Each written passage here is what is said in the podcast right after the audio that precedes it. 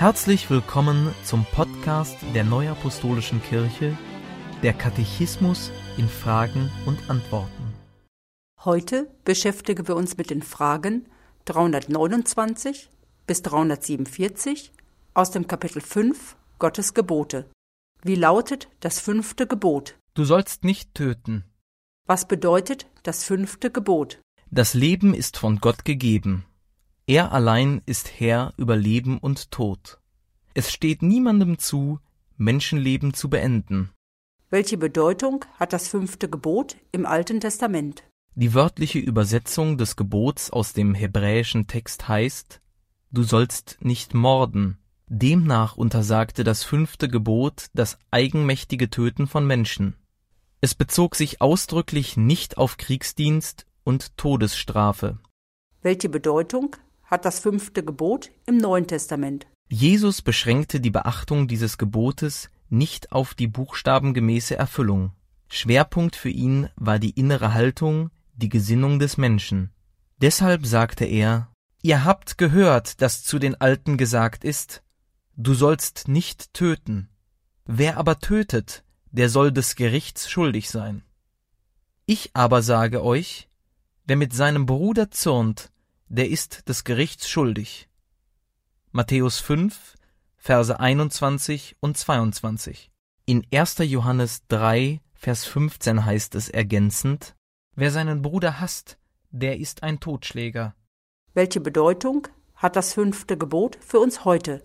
Anfang und Ende des menschlichen Lebens liegen allein in Gottes Hand. Nur er ist Herr über Leben und Tod. Auch wenn heute auf Erden vielfach Gewalt herrscht und viele Menschen das Leben anderer nur noch gering achten, gilt das Gebot unverändert. Es umfasst, neben dem Verbot, menschliches Leben zu beenden, zugleich den Auftrag, menschliches Leben zu achten, zu schützen und zu bewahren. Jeder Verstoß gegen das fünfte Gebot ist Sünde. Die sich daraus ergebende Schuld Gott gegenüber kann unterschiedlich sein. Verstößt ein Schwangerschaftsabbruch gegen das fünfte Gebot?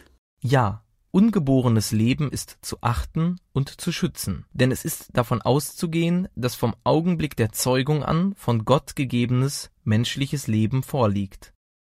Fällt eine Selbsttötung unter das fünfte Gebot? Ja, denn es wird von Gott gegebenes Leben beendet. Ist Töten in Notwehr ein Verstoß gegen das fünfte Gebot? Ja, auch das Töten in Notwehr verstößt gegen das fünfte Gebot. Was gilt für das Töten im Krieg? Töten im Krieg ist ein Verstoß gegen das fünfte Gebot. Aus dem Gebot folgt für den Einzelnen die Verantwortung, das Töten möglichst zu vermeiden. Im Einzelfall kann es sein, dass aus der Handlungsweise kaum Schuld Gott gegenüber entsteht. Ist Sterbehilfe eine Übertretung des fünften Gebots? Wer aktive Sterbehilfe leistet, das heißt wer Handlungen vornimmt, die zum Tod eines Sterbenden führen, übertritt das fünfte Gebot. Passive Sterbehilfe, also die Unterlassung von Maßnahmen, die das Leben verlängern, wird unter strengen Voraussetzungen nicht als Übertretung des fünften Gebots gesehen. Die Entscheidung über den Verzicht auf lebensverlängernde Maßnahmen obliegt zunächst dem Patienten selbst. Bei fehlender Willensbekundung soll diese Entscheidung in Absprache zwischen den Ärzten und den Angehörigen einzig unter verantwortungsbewusster Würdigung der Interessen des Sterbenden getroffen werden. Wie ist aus Sicht des fünften Gebots die Todesstrafe zu bewerten? Es steht keinem Menschen zu, Menschenleben zu beenden. Insofern verletzt der Vollzug der Todesstrafe die göttliche Ordnung. In der Todesstrafe erkennt die neuapostolische Kirche zudem kein geeignetes Mittel zur Abschreckung und zum Schutz der Gesellschaft. Bezieht sich das fünfte Gebot auch auf das Töten von Tieren? Nein, das Töten von Tieren fällt nicht unter das fünfte Gebot. Gott lässt ausdrücklich zu, dass Tiere der Ernährung des Menschen dienen. Doch auch das Leben der Tiere ist zu respektieren. Dies ergibt sich aus der Mitverantwortung des Menschen zur Bewahrung der Schöpfung. Wie lautet das sechste Gebot? Du sollst nicht Ehe brechen. Was bedeutet das sechste Gebot? Die Ehe ist die von Gott gewollte, auf Lebenszeit angelegte Gemeinschaft von Mann und Frau.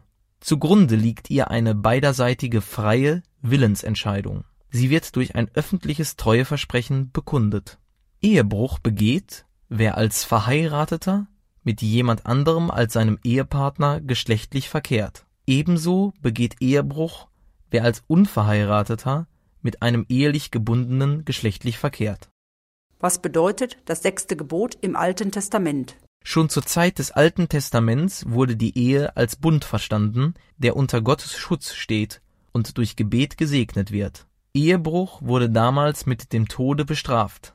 Denn wir sind Kinder der Heiligen und können unsere Ehe nicht beginnen wie die Heiden, die Gott nicht kennen. Und sie standen auf und beteten beide inständig, dass Gott sie behüten wolle.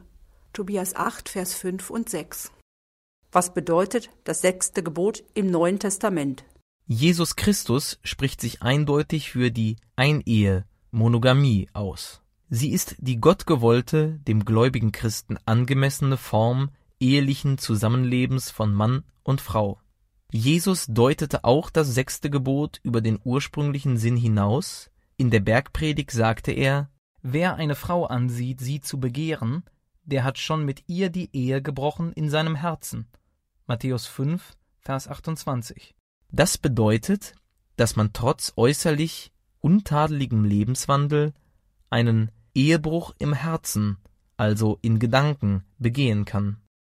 Was sagt das Neue Testament zur Scheidung? Scheidung wird im Neuen Testament als Verstoß gegen das sechste Gebot gewertet. Was nun Gott zusammengefügt hat, soll der Mensch nicht scheiden.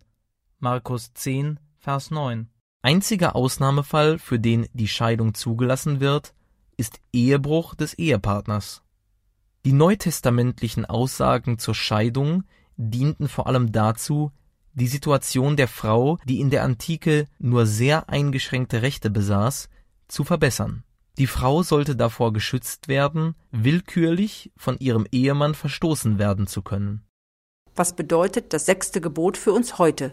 Die Ehe ist auf Unauflöslichkeit angelegt. Vor diesem Hintergrund ist es geboten, die Ehe zu schützen und zu fördern. Aus dem Gebot ergibt sich auch, dass die Ehepartner einander in Treue zugetan sein sollen. Zu den Verpflichtungen aus dem Gebot gehört, dass die Ehepartner sich ernsthaft bemühen, den Lebensweg in Gottesfurcht und Liebe miteinander zu gehen. Wie steht die Neuapostolische Kirche zu Geschiedenen? Geschiedene und in Scheidung Lebende haben ihren Platz in der Gemeinde und werden von ihren Seelsorgern vorbehaltlos betreut. Geschiedene und in Scheidung Lebende werden nicht vom Empfang der Sakramente ausgeschlossen. Geschiedenen, die erneut eine Ehe eingehen wollen, wird auf Wunsch der Trausegen gespendet. Damit soll die Möglichkeit zu einem Neuanfang gegeben werden. Immer ist im Auge zu behalten, dass Jesus dem Menschen nicht mit strenger Bestrafung, sondern in Liebe und Gnade begegnet ist. Danke fürs Zuhören und bis zum nächsten Mal. Dies ist ein Podcast-Angebot der Neuapostolischen Kirche. Weitere Informationen finden Sie im Internet unter www.nak.org.